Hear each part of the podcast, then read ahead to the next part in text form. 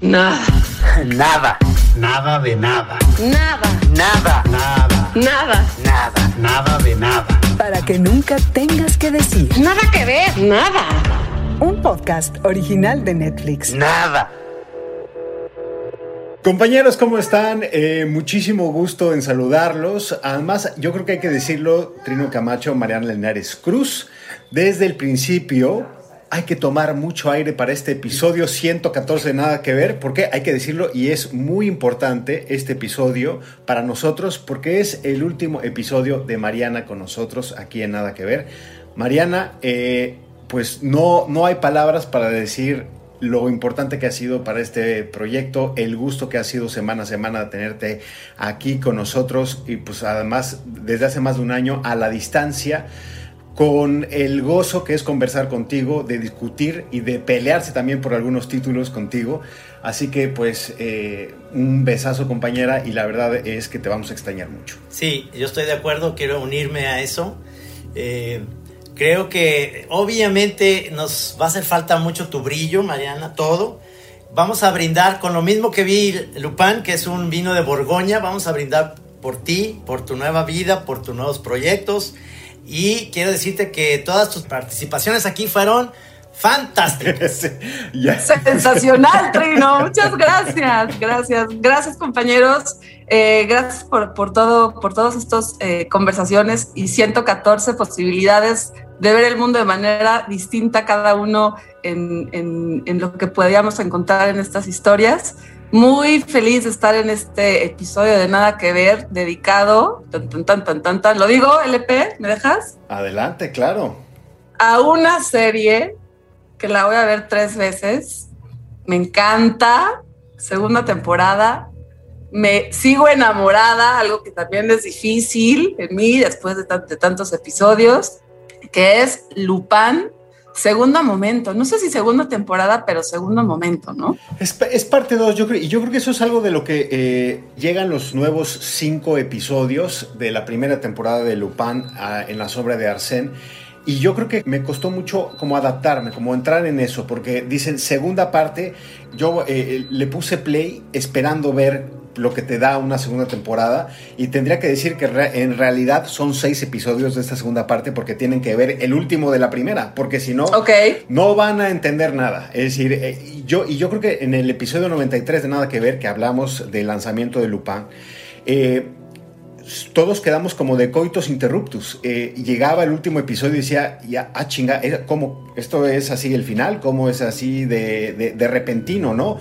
Que fue un golpe y así empezamos, y así empezamos la segunda y hay que hacer muchísima memoria eh, desde todas las horas de series y películas que hemos visto para acordarse de dónde dejaron esta historia entre a Sam Diop, este eh, pues ladrón de guante blanco, la intriga familiar que tiene la familia Pellegrini y un poco como retomar dónde nos quedamos. Así que yo creo que es importante hacer memoria de esa primera entrega que nos dejó mucho, un muy buen sabor de boca, ¿no? Y sobre Que todo además esa primera temporada, no sé si se acuerden, eh, Lupin no nos decía tanto, ¿no? Era como una especie de serie eh, ni siquiera estelar, eh, francesa, donde el, tema principal está basado en un personaje literario de 1905 de Maurice Leblanc, eh, una, una saga de, de un detective que, que está ubicado en París y que estaba extraño, ¿no? Como que en ese primer momento teníamos más curiosidad que certezas.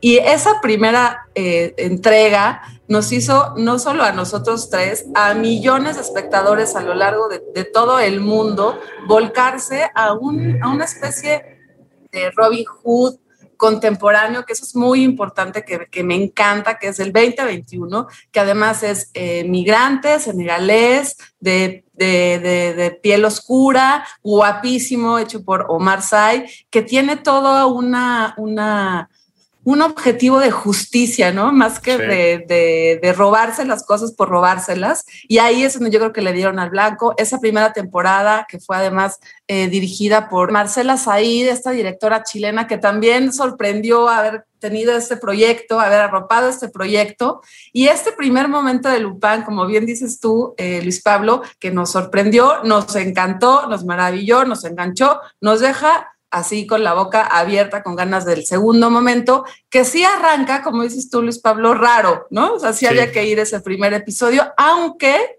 tampoco importa. Yo creo que lo que hace muy bien eh, esta serie es situar todo el tiempo al personaje principal, que es eh, este eh, Diop, en, una saga, en una saga que no sabemos a dónde va a ir, que todo el tiempo sabes que te está truqueando, que todo el tiempo tienes que poner mucha atención, porque todas esas cosas lógicas que tú vas viendo no va a ser así.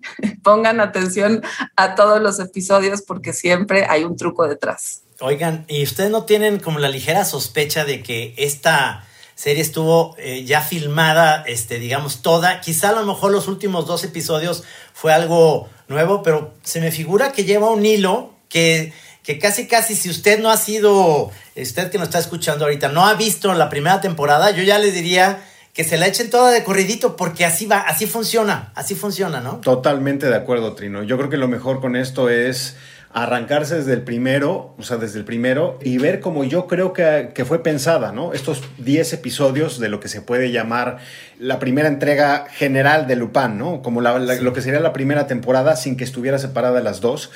Y a, y a, mí sí me hizo pensar, porque yo creo que cuando, cuando hablamos por primera vez, que, y hay que decirlo, yo hay pocos, hay pocos títulos que recuerden mayor entusiasmo de Mariana Linares. también, en este caso también obligado por Omar Say. Eh, pero, pero sí, sí se convirtió en un fenómeno y, sí me gustaría que reflexionemos o si ustedes pensaron ¿Por qué? Porque nosotros aquí nos, nos, gustó mucho, nos gustó mucho la actualización de un personaje pues ya un poco arcaico, ¿no? De la tradición de la ficción francesa, que se convirtió en un fenómeno internacional, mundial. Lupin. Ça va trop loin cette histoire. A kidnappé mon fils. Il va payer pour ça. Maintenant, on disparaît. On peut pas se mentir. Plus de mensonges, plus de conneries. On est prêt? Place à la magie.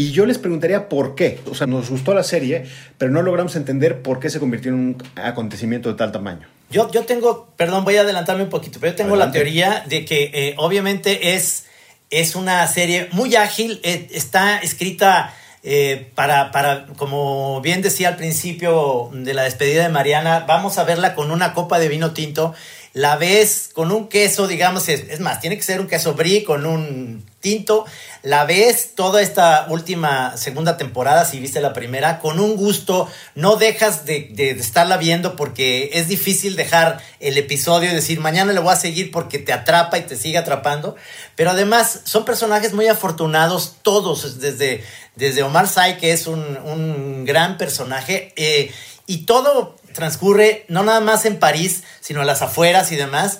Para mí eso también tiene mucho que ver cuando veo series que, me encantan los, eh, los escenarios, es decir, el hecho de que esté filmada en época de pandemia y demás en París, se, notó que obviamente había la posibilidad de que se viera un París sin usar este, imágenes truqueadas de, borrar gente, de que estaba eh, París sola por, por la pandemia. Entonces, eh, de alguna manera hacen muy disfrutable la serie, todo, todo el conjunto. El guion es muy divertido, eh, te la pasas muy bien, se va como agua, realmente las actuaciones son eh, muy, muy puntuales y me gusta muchísimo siempre el, recuerdo de él, de, joven, y siempre hay un hilo conductor en todas las, la primera y la segunda, el racismo.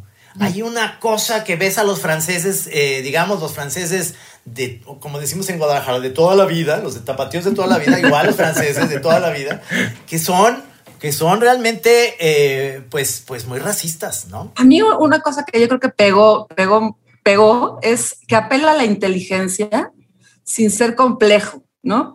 Que apela a, la, a la búsqueda de la verdad pero desde un punto de vista ligero, desde un punto de vista humano, como a ras de cancha, ¿no? Y que apela, que a mí es lo que más me gusta, esta posibilidad de ser un ladrón eh, de guante blanco o un ladrón que lo que está buscando es la verdad, ¿no? Eh, un ladrón que uno podría pensar en el 2021 que está lleno de todo lo que vemos todo el tiempo, que de armas, de tecnología, no, él, este ladrón eh, lo hace con unos trucos muy sencillos, muy básicos, que, que a mí me recordaba mucho este David Copperfield donde siempre decías, ¿cómo carambas le hizo? ¿no? Y al final esa estrategia es muy sencilla, era como, ah, era lo más lógico que uno nunca va a pensar. Entonces, creo que la combinación de lo sencillo con eh, la, inteligencia de cómo se va contando eh, toda la historia, eh, obviamente lo que dices tú, Trino, que es un antihéroe, un antihéroe de color negro, un antihéroe guapísimo también, pero un antihéroe que es un mal papá, un buen papá, que, que, su propio pasado justifica o te vuelve empático a por qué él se vuelve lo que se vuelve eh, y que además eh, está basado en la en literatura, ¿no? No está inventado, él no tiene influencias de quién sabe quién, del exterior, ni de la maldad, e inclusive la maldad que está representada por los turbomillonarios, por Pellegrini, por la familia Pellegrini, es un malvado muy inteligente, ¿no? Es un malvado que que tienen que estar compitiendo como con estrategias de ajedrez y el policía que parecería un donadie, el que dices, este jamás va a descubrir, o sea, por favor, se le cae el café, la, galana no lo pela, este, nadie entiende por qué hace de Lupán, es un ciudadano a ras de cancha muy inteligente, un policía muy intuitivo, que reconoce las estrategias de este ladrón porque conoce eh, la literatura. Entonces yo creo que todos estos factores hacen que, que, sea muy humano, como una, una, una, serie muy empática, muy interesante y muy, muy bien escrita, porque al final de cada episodio lo único que quieres es ver el siguiente. Sí, aunque no sé muy bien cómo sentirme, y, lo vemos a, lo, largo aquí de los episodios de esta segunda parte, eh, que es sobre todo el, el, sexto, el séptimo, donde, donde es de, bueno, porque yo creo que un poco lo que tienen los trucos de magia, ¿no? Lo que no quieres es de te expliquen de, ah, bueno, fíjate, esto sucedió porque el conejo realmente no estaba en el sombrero, ¿no? Y, y, hay un par de, de, momentos donde se, una semana antes, ¿no? Una semana antes y te explica pues todo el truco y dices, yo preferiría a lo mejor volver a ver algún episodio para darme cuenta dónde está o, en qué momento fue el punto de inflexión donde eh, pues Hassan Diop eh, encontró la posibilidad de hacer eh, o, el engaño, ¿no? O, de voltear un poco las cartas. ¿Qué es lo que sucede? Sí me, siento a veces como un poco un espectador muy lento que me expliquen, que, los escritores me tengan que, que, Pero mira, cómo se fíjate, este es nuestro último episodio eh, juntos en esta temporada también de nada que ver y hay que discutir, ni modo. O sea, hay, que, hay, que, hay, que, llegar hasta el final. ¿Cuándo habíamos aquí sacado un debate? Eh, coincido contigo, LP, que, que los primeros dos episodios a mí me parecieron muy lógicos, ¿no? Como decía, uy, ya se les, justo se acabó la magia. Pero hay algo después en el tercero que es la explicación de todo lo que ocurre en el uno y en el dos y entonces ese es cuando yo digo como espectadora, qué malvado, no te puedo creer que estabas haciendo eso y yo no me di cuenta, ¿no? Y ahí es donde otra vez me volví a enganchar porque, porque sí me estaba gustando que me, que me explicaran después cómo había hecho todo el camino para lograr eh, los trucos. Ahí sí, este, no coincido contigo, porque sí, si hubiera conocido a David Copperfield, sería de las que quería estar detrás del escenario, viendo cómo se desenganchaba. Eso es lo interesante que tiene esta serie y que abre una posibilidad, eh, digamos, para mí lo que, de lo que rescato también de, original, de lo que es original de esto es que cómo utilizar un personaje de la literatura eh, con todos sus modos, sus formas y esto que puede ser la, la puerta para ver más adelante, por ejemplo, a Fantomas, la, amenaza elegante,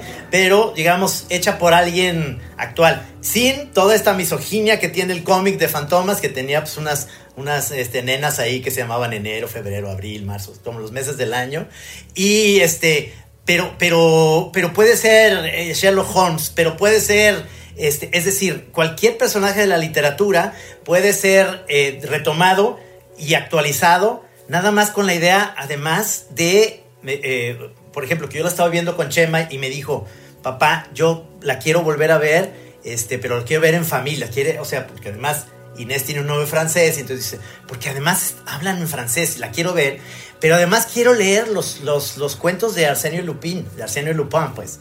este, eh, porque eso va llevando, digamos, mi hijo que es un nerd, pues que le encanta este, como hacer la, la, comparación de qué, de qué iba realmente los libros de, de, Lupin originales y de qué va la serie que le están cantando. Yo, yo creo que tiene guiños muy buenos, ¿no? Por ejemplo, en los engaños que hace, que vemos en, en, uno de los primeros episodios de esta segunda parte, una de las claves que le manda al hijo y además cómo el universo de las novelas de Lupin es compartido, es una herencia, ¿no? Que pasa a San Diop, a su hijo, que es, digamos, si no recuerdan, eh, es secuestrado y así comienza esta segunda parte en el secuestro que pues eh, mandó a hacer la familia Pellegrini, de cómo estos guiños sí van dejando un poco como las migajas que perseguir y es como el diálogo o el chiste interno que, que comparten como todos los personajes.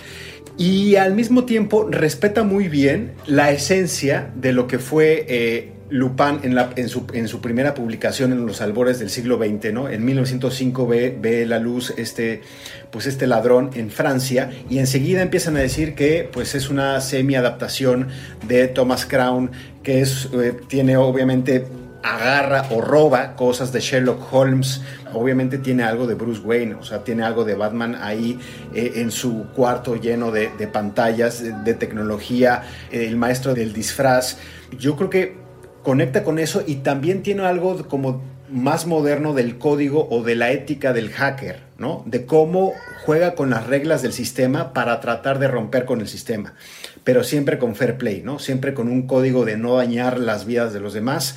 Y yo creo que eso es eh, un poco cómo se actualiza y además si a ese personaje lo conviertes en un negro pues le das, le das muchísima profundidad y muchísima riqueza al personaje. Que además es Tomar Sai, que nomás sonríe y te derrites, pues ya tienes todo ahí. Oye, Mariana, pero yo, yo, tengo la teoría, yo tengo la teoría que si tú eh, eventualmente estuvieras ahí en, en ese, hay, un, hay una parte en esta película, en este, perdón, en esta serie que se desarrolla, digamos, en un teatro padrísimo, sí. y, y, y, además se te hace muy guapo Omar Say, nomás de verlo pasar, y de repente lo ves disfrazado, tú, te, tú vas a decir, no manches, eres Omar Sy, no te hagas. O sea, es que ese, ese sí. ropero enorme, o sea, por más que te pongas rastas, por más que... Total, eres, total. ¿no? Me recordó un, un, anuncio que vi el otro día de Shaquille O'Neal, que Shaquille sí. O'Neal entra a una pizzería porque va a probar no sé qué pizza, entonces supuestamente lo disfrazan y le ponen una, una peluca y un, un, bigote, pero entra un armario de dos metros de este tamaño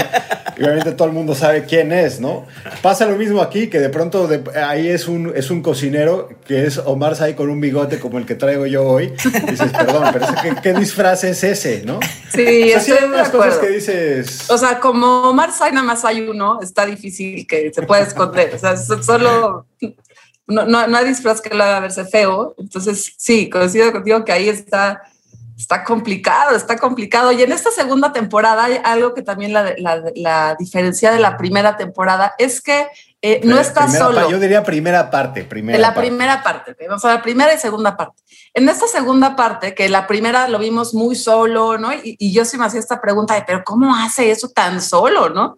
En esta segunda parte tiene eh, un par de cómplices, que no les vamos a decir quiénes son exactamente, eh, pero estos cómplices que mucho apela también al propio pasado, a la amistad, a lo que significa eh, ser, pues, congruente con tus ideas o congruente con tus ideales o congruente con tu maldita obsesión, como le pasa a Sam Diop, desde que él era adolescente y tiene un, un, compañero que desde entonces está ahí con él y que después, no sé cuántos años después, deben ser 20 años después, eh, tienen la clave que planearon 20 años atrás, ¿no?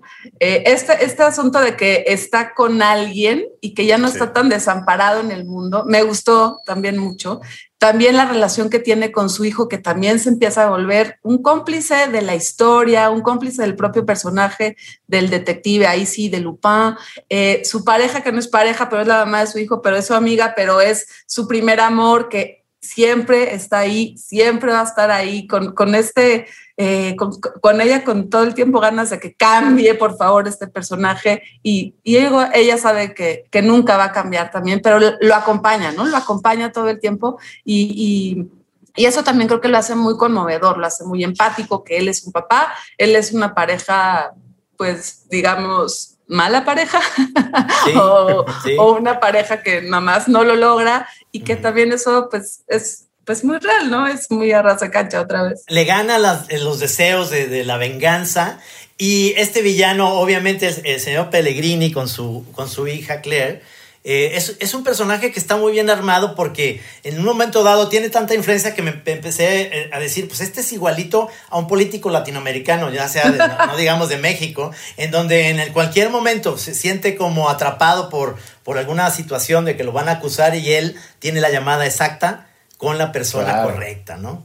Eso, eso me, me, parece que, que, le da también una actualización perfecta de la corrupción en el sentido en todos los medios políticos, ¿no? Y si se acuerdan de, de Dumont en, en, la primera parte, este sí. inspector, detective y luego se vuelve inspector sí. y luego que ya es alta autoridad dentro de la policía de investigación en París, vuelve a salir, nos vuelve a dar la misma pena, nos vuelve a dar la misma lástima porque, porque no, Sale muy mal no parada logra, la policía no francesa, de, ¿eh? En esta serie, hoyo, ¿verdad? En Lupin, pobrecitos, de atrapan al maestro del disfraz, al rey de la ilusión, se paran a cargar gasolina y se ponen al baño. Sí, claro, toma. O sea, no lo dejas ir. Encanta, no lo dejas me ir. Encanta. ¿no? O sea, tiene algo como de cómic ahí.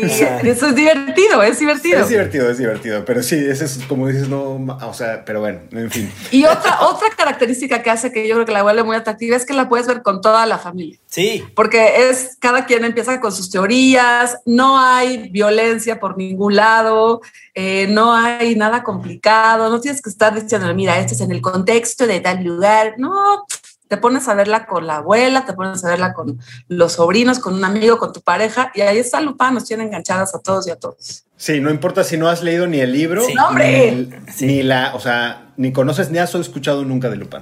Pero nomás déjame decirte, hay una escena con el malo malo del que quedamos en la primera que se roba al chavito en una casa abandonada que se ponen unos buenos moquetazos, ¿eh? Sí, o sea, sí. sí hay una, digo, sí. es una violencia no tan americanizada, digamos. Sí, de acuerdo. Pero, pero, hay armas de fuego, pero hay armas de fuego. Lo que pasa es que ya estamos acostumbrados a, ¿no? A tanta, sí. A que esto es super light, ¿no? Ah, nomás saca una escopeta, no, está light, hay que ver. nomás queman coches y ya. Pues sí, eh, yo lo encontré como también un cierto parentesco, curiosamente, a otro fenómeno mundial de Netflix, que es quien mató a Sara. O sea, ahí el personaje de Manolo Cardona tiene mucho de Lupin, Ajá. motivados por el despecho, por el ánimo de venganza a, una, a algo que pasó hace varias décadas y cómo, cómo, tratan de cambiar las cosas. Pero ahí simplemente yo como, como espectador eh, me quedé me quedé pensando en los ecos de, cómo se tocan algunas cosas, producciones, una latinoamericana y la otra europea en Francia, y las dos se convierten en un fenómeno, en un fenómeno interesante. Lo que sí es que encontré poco eco de, eh, por ejemplo, de Lupin en Reddit, que me hubiera gustado tener, pues hay general, sabemos que todos en esta red social de, de, de Reddit hay muchísimos fans, hay muchísimas teorías de las series y, y, y, yo creo que a ver si esta segunda parte puede, puede hacer más profunda la conversación sobre Lupin porque casi, casi no hay cosas eh, ahí y yo creo que es una serie que da, da para analizar detalle a detalle. Y si les anticipamos que viene más, ¿eh? Sí, Esto no es sí, un yo final. Lo creo, lo cual me parece, me parece muy bien porque sí, sí nos queda, o sea, son... Esta, esta segunda parte me queda, me quedé como con el, ¿sabes? Cuando traes el motor encendido y dices, pues vamos dando otra vuelta a la manzana porque el carro sigue prendido, ¿no? Y porque ya, ¿qué vamos a hacer? Te quedas con ganas de ver algo más. Y eso, nos, eso es, es algo muy bueno en las series. No que acabas como agotado diciendo, uff, qué bueno que ya se acabó porque ya me tenía. No, te quedas como con, con mucha hambrita de más cosas de Lupin. Ya, pues, eh, Mariana tendrá la libertad de no solo ver lo que viene de Lupin, sino en HBO y los estrenos o sea, todo un mundo de cosas que se le descubren Luis ahora Pablo, a la compañera. esa frase. ¿Qué? ¿Qué voy a decir? Bueno, ahora ya me voy al cine, ya puedo ir al cine. Ya puedes ir al cine. ya puedes ir al cine, ya está. Yo voy a aprovechar para hablarte por teléfono, mandarte un WhatsApp diciéndote, Vimos, Luis Pablo, yo una serie. sí te, te veo, sí te, te veo mandándome ese pero WhatsApp. No te voy a, pero no te voy no, a decir cuál ser, es. Va a ser imposible. para que te dé claro, mucho va a ser coraje. imposible que no pensemos de este es un título que le encantaría a Mariana, ¿sí o no? hey. Pues entonces me llaman y con muchísimo gusto venimos aquí a desmenuzarlo y discutirlo como hemos hecho hace eh, poco más de dos años, si es que no me falla el cálculo, 114 episodios y 114 episodios que en, en el primer momento de nada que ver hacíamos tres, ¿no? Habían tres recomendaciones.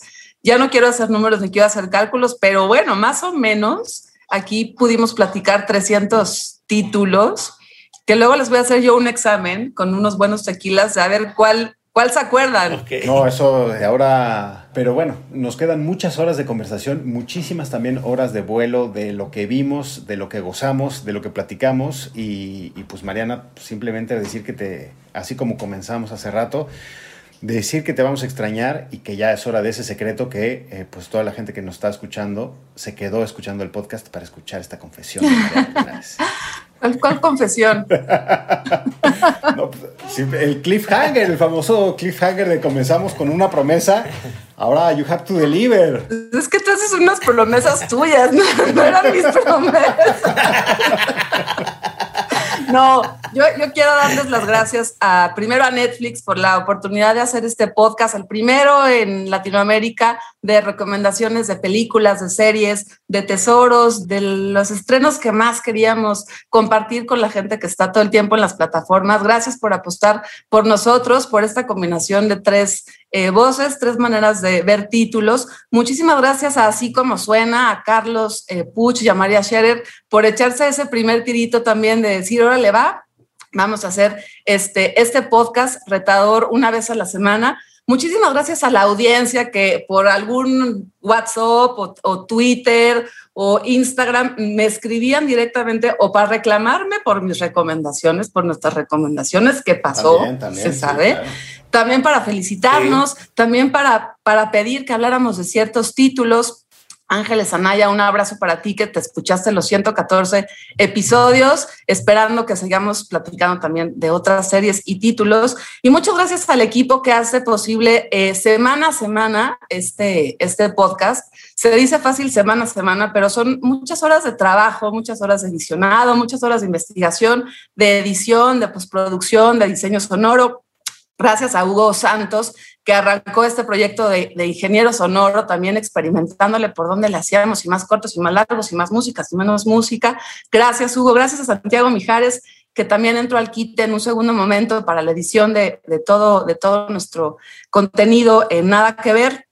Muchísimas gracias a Andrés Pano, con quien aprendí eh, muchísimo de cómo se hace la producción, de cómo ser paciente, de cómo persistir ante los contenidos, de cómo hacer una investigación eficiente, eficaz, puntual, que fuera siempre al, al tiro. Si compartirles a la gente que nos escucha que Andrea se echa las investigaciones de cada episodio. O sea, hay alguien que sabe más de todos estos títulos, más que Netflix, es Andrea. Muchas, muchas gracias, Andrea. Y muchísimas gracias a Giselle Ibarra, una amiga cómplice absoluta que me ha demostrado que no hay que rendirse nunca y que si, y que si hay que buscar eh, caminos, siempre se pueden encontrar. Muchas, muchas, muchas gracias, Gis, por tu amistad, por tu complicidad.